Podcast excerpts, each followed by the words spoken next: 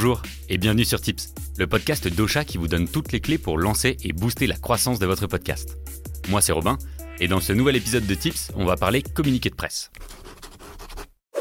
C'est un canal de communication et un levier de découvrabilité que les podcasteurs et les podcasteuses oublient souvent, volontairement ou non d'ailleurs. Peut-être faites-vous partie de celles et ceux qui pensent ne pas mériter un petit encart dans un grand magazine? Le podcast est en plein boom et les médias s'intéressent particulièrement à ce nouveau format. Alors pourquoi ne pas profiter de cet engouement? Avec un super communiqué de presse et une stratégie d'approche bien rodée, à vous la une des journaux. Selon la dernière étude du CSA et de Havas Paris publiée en octobre dernier, 31% des auditeurs et des auditrices interrogés ont découvert de nouveaux podcasts grâce aux médias. C'est donc une source de découvrabilité indiscutable pour un podcast. Maintenant, la question est, Comment faire en sorte de convaincre les médias de mettre en avant votre émission dans leur planning éditorial? La réponse est toute trouvée, grâce à un communiqué de presse. Et pour en écrire un efficace, il y a quatre étapes qu'on va voir ensemble dans cet épisode.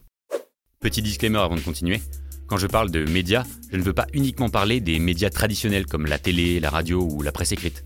Parce qu'aujourd'hui, il en existe de plein de sortes. Un média, ça peut être un blog, une chaîne YouTube ou un compte Instagram influent.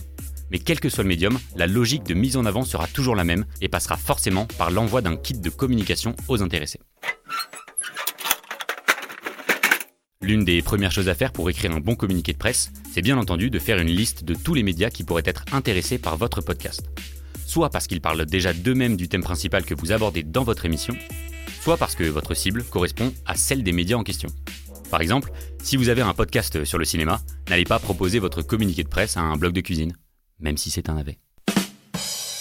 Définir cette liste et bien analyser les médias que vous souhaitez cibler vous évitera de faire l'erreur de réduire votre communiqué de presse à une grosse publicité.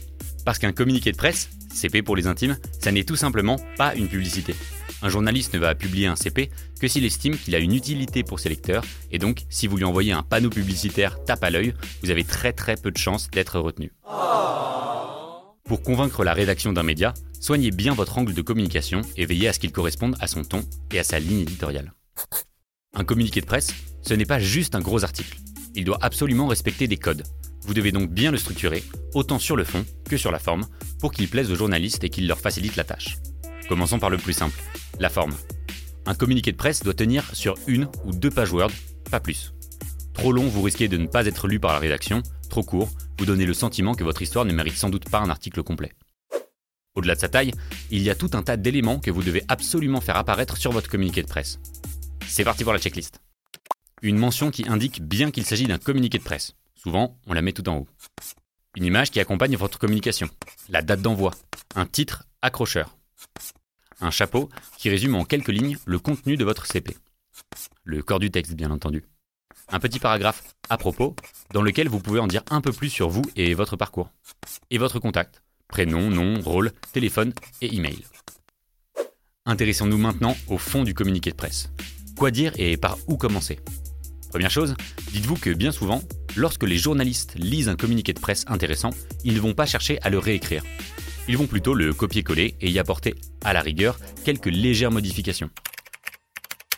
Donc le je est à proscrire, Mettez-vous dans la peau d'Alain Delon ou de Jean-Claude Van Damme et parlez de vous à la troisième personne. Ça fait bizarre, oui je sais, et je vous souhaite de ne jamais vous y habituer. Le Dorlo, dans 20-30 ans, il n'y en aura plus. Ensuite, pour vous aider à rédiger votre communiqué, appuyez-vous sur la règle des 5 W. Who? Qui êtes-vous? Ou qui est l'équipe qui se cache derrière votre podcast? What? Quel est le thème de votre podcast?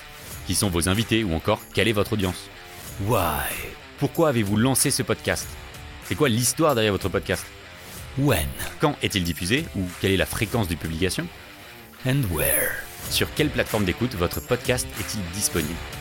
En répondant à ces questions, vous donnez toutes les informations nécessaires aux journalistes pour qu'ils puissent parler de votre émission. Dernière chose pour que votre communiqué de presse soit vraiment efficace, accompagnez-le d'images, d'assets de communication et de ressources qui vont venir illustrer et compléter votre histoire. La base de la base, c'est de glisser dans votre kit de communication la cover de votre podcast et en plusieurs formats si possible. Encore une fois, pensez à simplifier la vie des journalistes. Et voilà, cet épisode de Tips est terminé. Si vous êtes vous-même journaliste et que vous souhaitez compléter ce que je viens de dire, n'hésitez pas à commenter cet épisode sur Apple Podcast ou à nous envoyer des messages sur le compte Instagram d'Ocha. On affichera vos messages dans les notes de l'épisode pour que tout le monde en profite. Et aujourd'hui, j'aimerais remercier Sego to Cham. Sego de Cham. Sego de Cham euh... Sego, qui nous dit Merci pour toutes ces petites astuces hyper efficaces. C'est dynamique, drôle et plein d'infos ultra intéressantes. Merci. Je regrette presque de ne pas être chez Ocha. Merci beaucoup pour ton retour, ça nous fait extrêmement plaisir. Et nous aussi, on regrette que tu sois pas chez Ocha. Enfin, pas encore. Je vous dis à la semaine prochaine pour un nouvel épisode.